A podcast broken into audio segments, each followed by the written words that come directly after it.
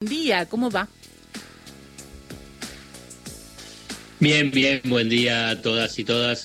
Y fue algo inédito.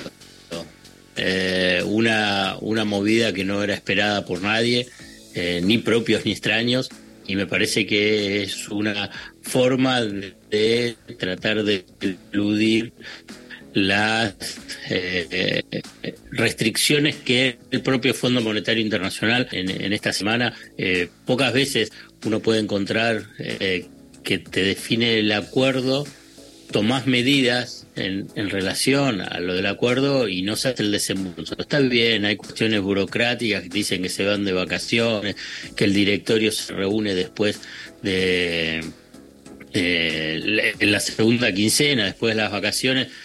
Ahora bien, esas son decisiones políticas y esa eh, no no fue lo mismo cuando pasó lo de en el gobierno de Mauricio Macri que las cosas las resolvían en una forma eh, inmediata y, simplemente como referencia.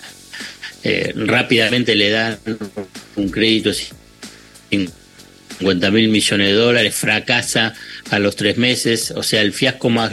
Y en tiempo récord le aumentan ese crédito a 57 mil millones de dólares, desembolsando eh, casi 45 mil millones de dólares, violando el estatuto del Fondo Monetario Internacional. Y, esto no se ve ahora. También violando el estatuto del Fondo Monetario Internacional en relación a que no puede.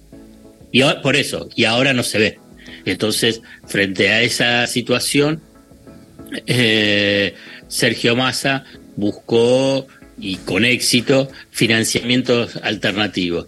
Y ahí y esto es un acuerdo de préstamo bilateral entre Argentina y Qatar por un total de 580 millones de DEX, DEX es derechos especiales de giro, que es la unidad de cuenta del Fondo Monetario Internacional, que está integrada por una canasta de monedas, que es eh, el dólar, el euro, la libra esterlina, el yen y el yuan, que esto es equivalente a 775 millones.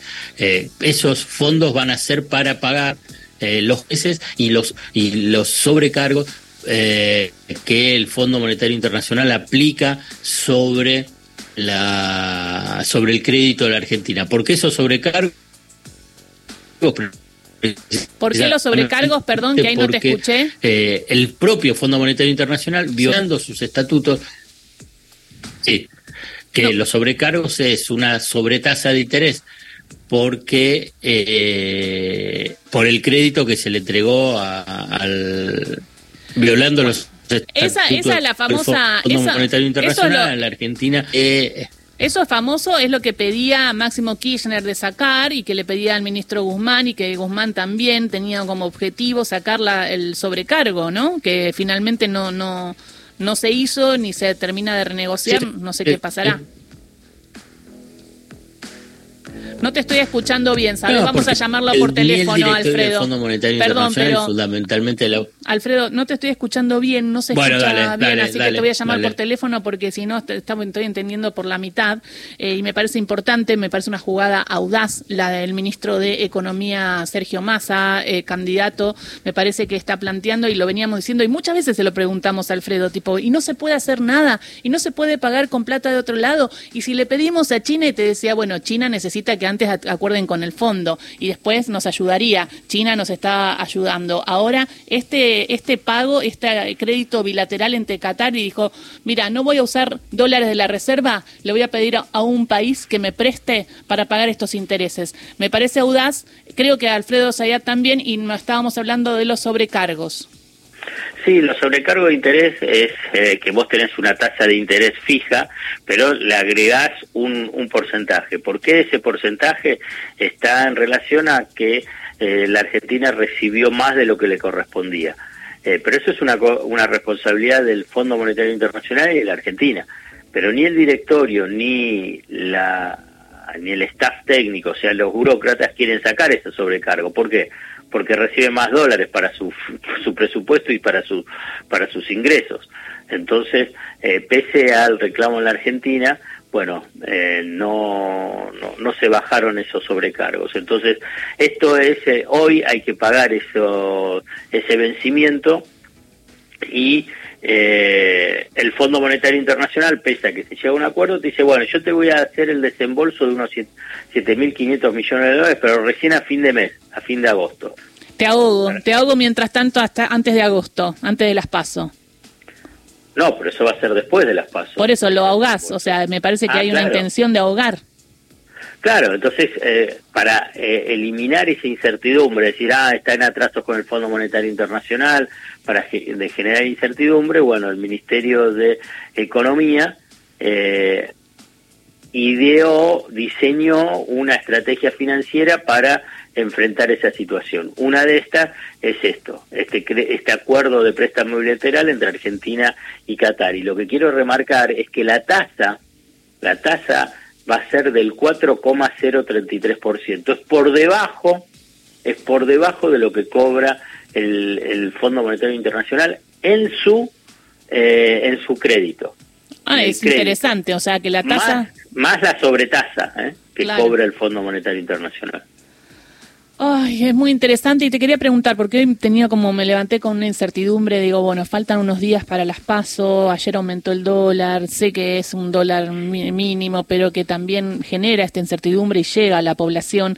Digo, ¿qué podemos esperar la semana que viene del Círculo Rojo o de, o de algo? Tenemos que estar atentos a que va a ser así hasta el 13 y va a estar con la espada Sergio Massa intentando equilibrar esto. Y sí, vos lo que tenés es, es una disputa política, eso es lo que hay que entender, vinculado con qué es lo que pasa con el dólar blue o qué es lo que pasa con las remarcaciones de precios sin ningún tipo de, justificación. Eh, es una disputa política donde también interviene el poder económico.